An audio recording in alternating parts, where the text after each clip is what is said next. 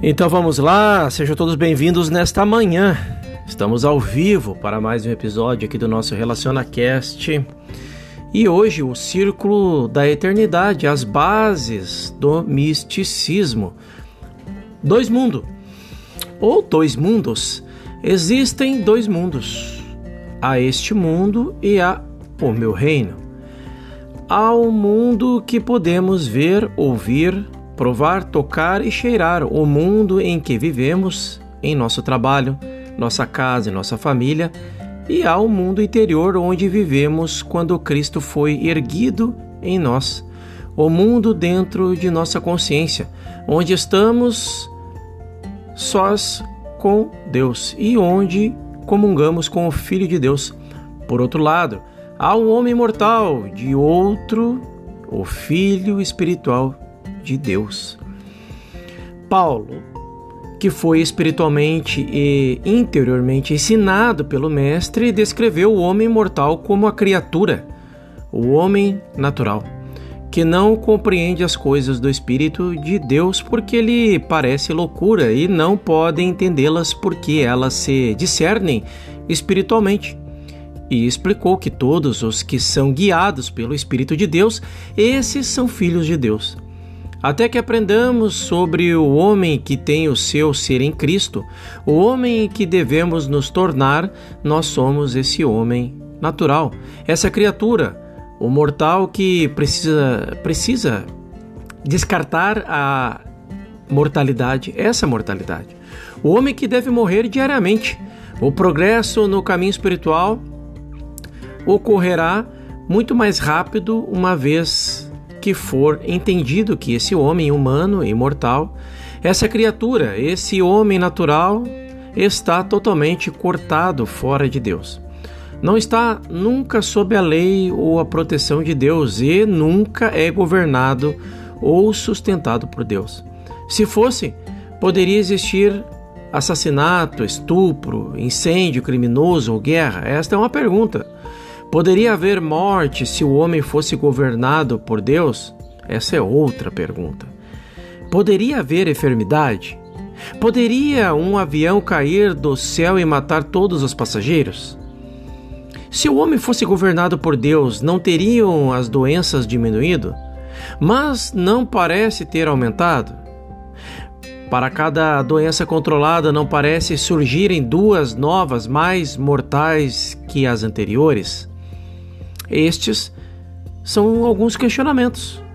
No entanto, todos os dias milhões e milhões de pessoas, milhões e milhões de prece, prece sabe de alguma forma que sobem de alguma forma a Deus. E então, quando uma solução dos problemas de doenças da carne aparece, ela vem de Deus ou de um fracasso de remédio, um antibiótico ou uma nova técnica cirúrgica?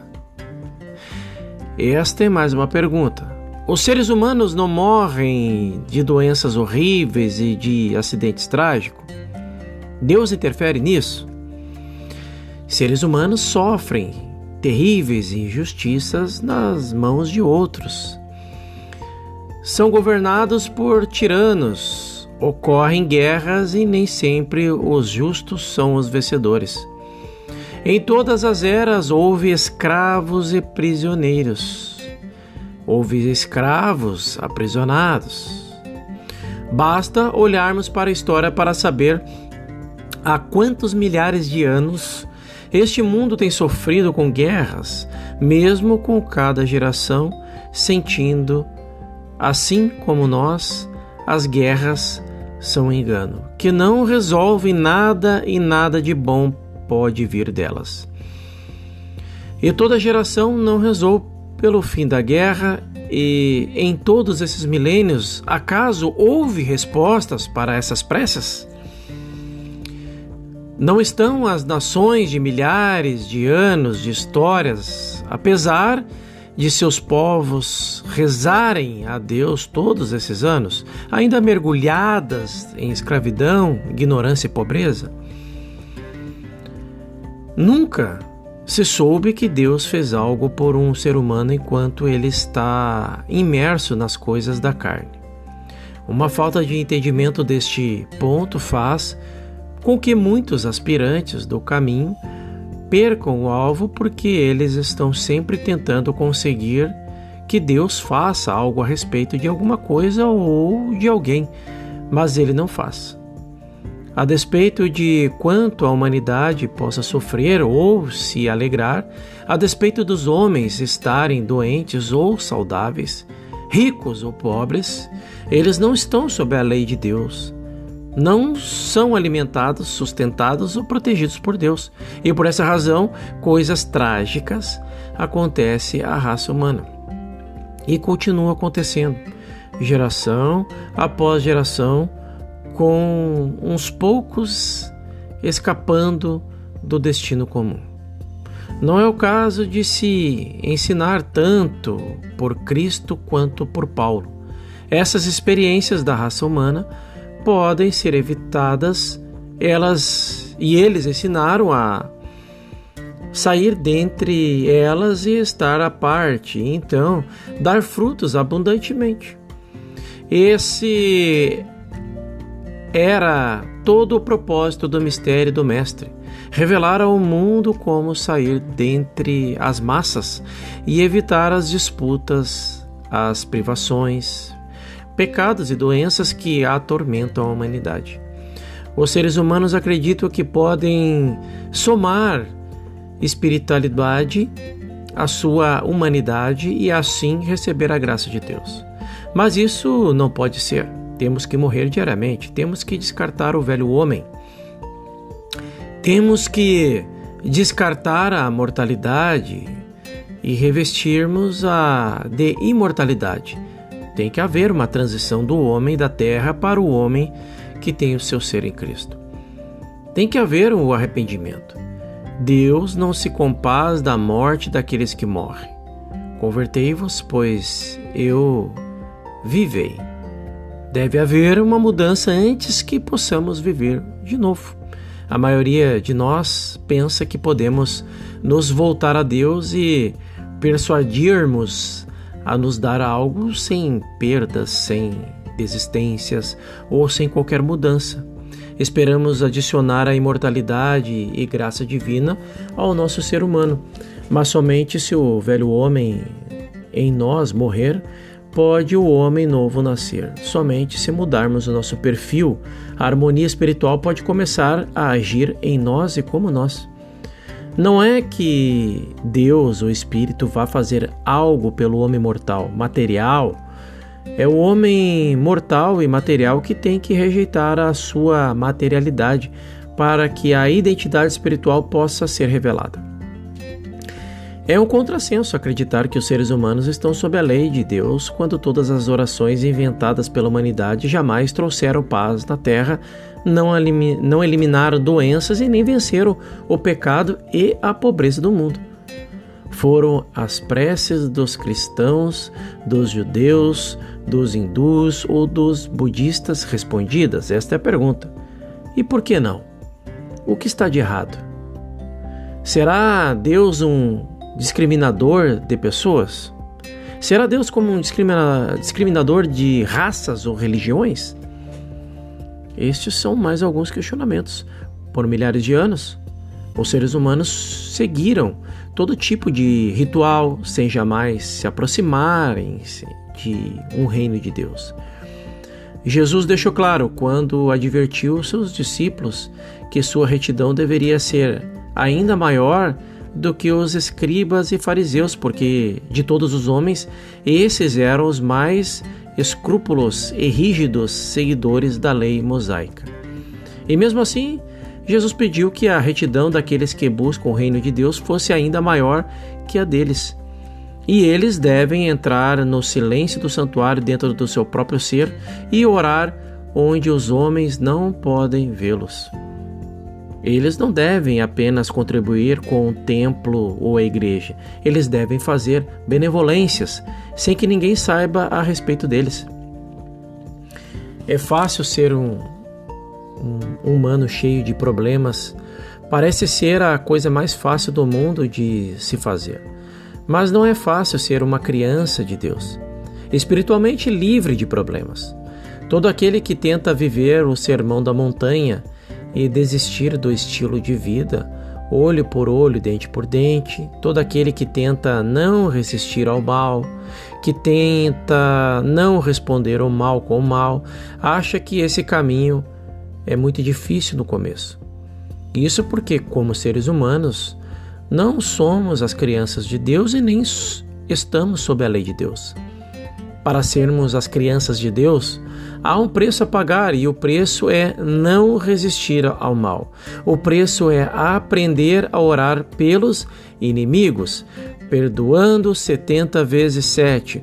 O preço está em se firmar na percepção de que nós, por nós mesmos, não somos nada. Ganhar o reino de Deus é algo a ser realizado em nosso interior. Alguma coisa tem que ocorrer dentro de nós. Deve haver uma lembrança consciente de que Cristo habita em nós. Através de, dessa lembrança consciente de, do, de nossa unidade com Deus, a graça de Deus torna-se ativa a graça que nos traz coisas e experiências que seriam humanamente improváveis serão impossíveis. Há uma diminuição da dependência de nossa mente, de nossa educação e de nosso bolso, e um aumento de confiança no infinito invisível. A consciência é aberta para receber as coisas invisíveis de Deus, das quais todas as coisas visíveis são feitas. Toda a vida espiritual tem a ver com uma atividade na consciência.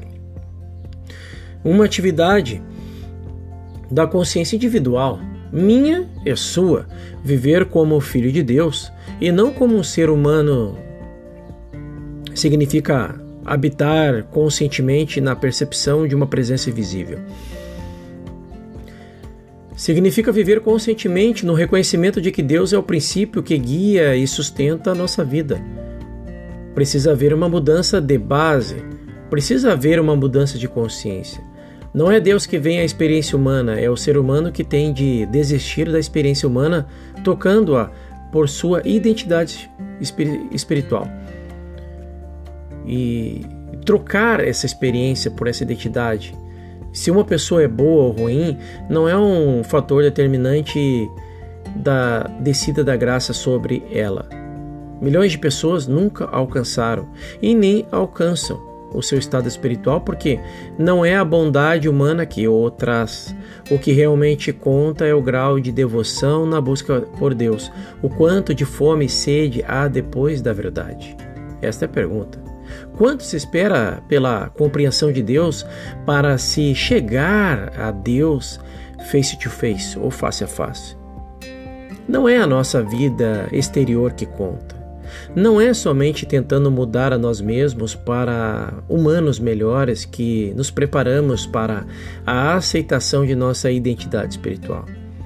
Ser humanamente bom não tem qualquer relação com morrer diariamente. Morrer diariamente é uma percepção de que estamos insatisfeitos com o nosso atual estilo de vida, insatisfeitos mesmo se temos suficiência econômica, dinheiro no bolso ou na conta bancária, boa saúde ou uma família feliz.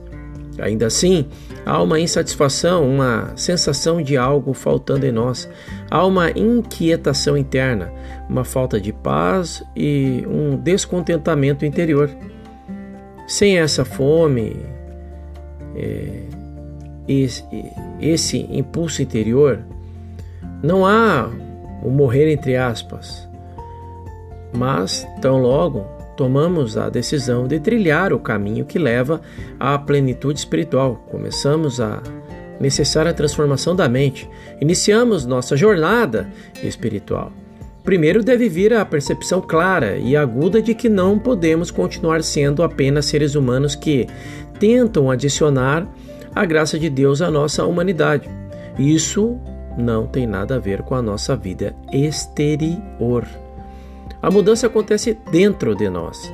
A experiência de toda é, interior é uma experiência da consciência e quando ela acontece, ela afeta toda a nossa experiência exterior. O que está dentro é o que reflete fora. Nunca o que está fora é o que reflete dentro.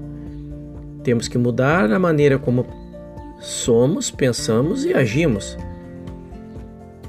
Assim, seremos novamente testados na experiência de cada dia, desprendendo-se do passado, vivendo o agora, que é a única coisa que existe a cada minuto, e nunca se projetando para um futuro.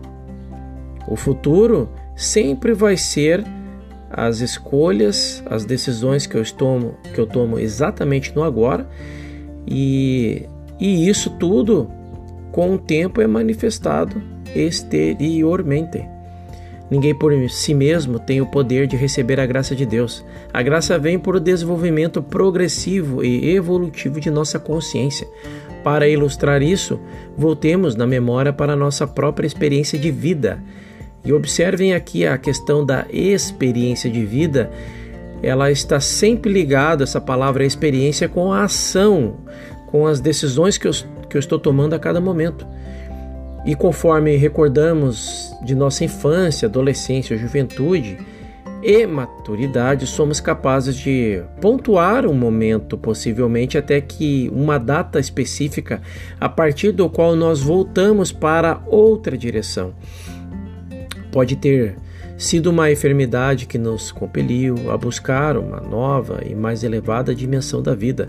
Pode ter sido um pecado ou um falso desejo, pode ter sido uma privação, uma limitação ou uma infelicidade, ou pode ter sido justamente um desenvolvimento natural que nos levou a um ponto de insatisfação com a vida como a como vinha sendo levada, perguntando a nós mesmos se não seria possível algo melhor, mais elevado.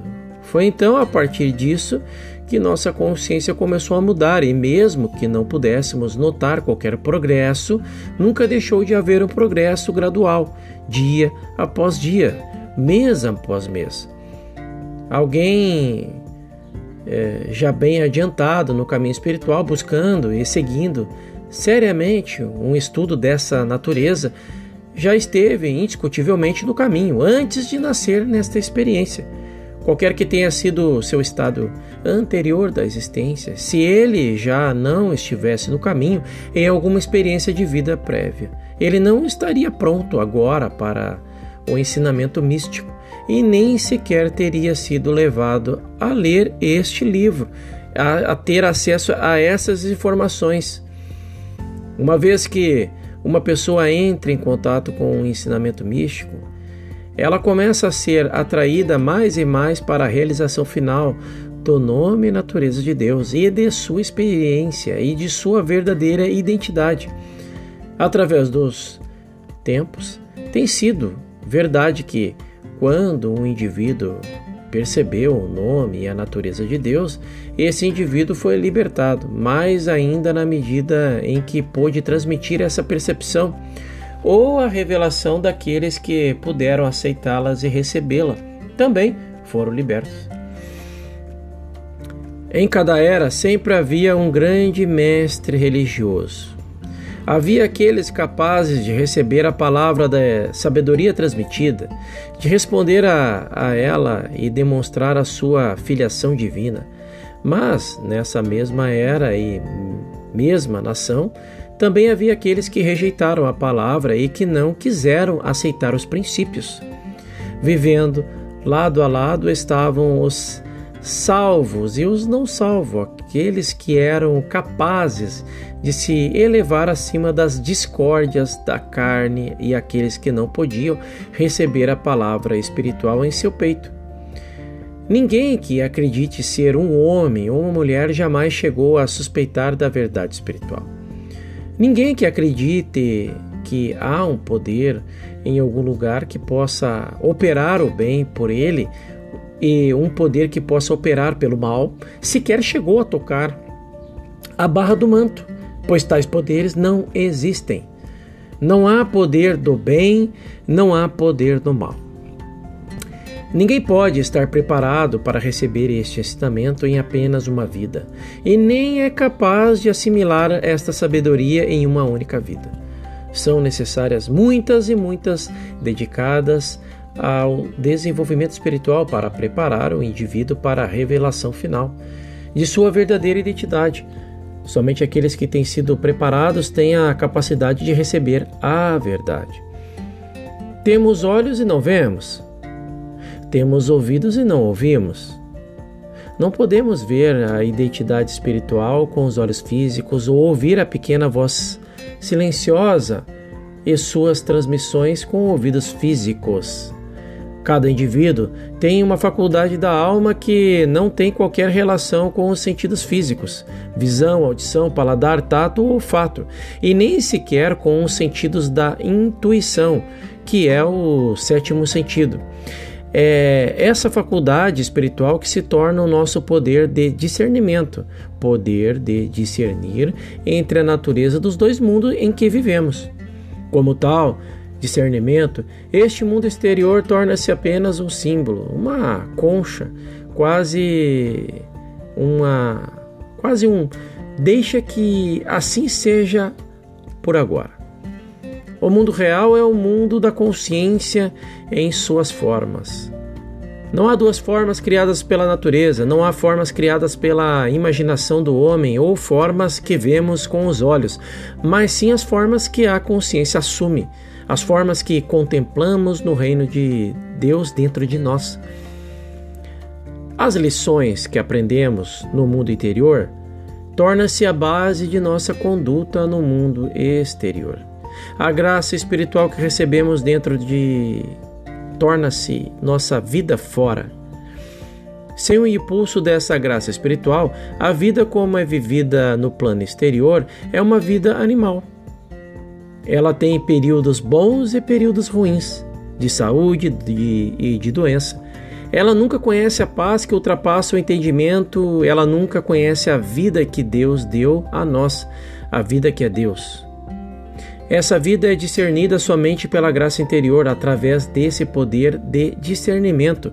Vislumbramos o Espírito de Deus e então o contemplamos nos outros também. Nós testemunhamos esse Espírito vivendo no que chamamos de forma humana. E assim como o Espírito de Deus viveu como a forma humana de Jesus, assim ele vive como eu e você individuais quando somos animados por ele. Assim, existe dois mundos: o mundo exterior dos sentidos e o mundo interior do espírito. E uma vez que fomos tocados por esse espírito interior, o homem natural torna-se cada vez menos para que o Filho de Deus possa ser cada vez mais. Convido você a meditar sobre essa mensagem de Joel Goldsmith, um parente na um parêntese na eternidade. No nosso próximo episódio, Vamos falar sobre Libere Deus. Bem interessante essa mensagem. Eu te espero lá.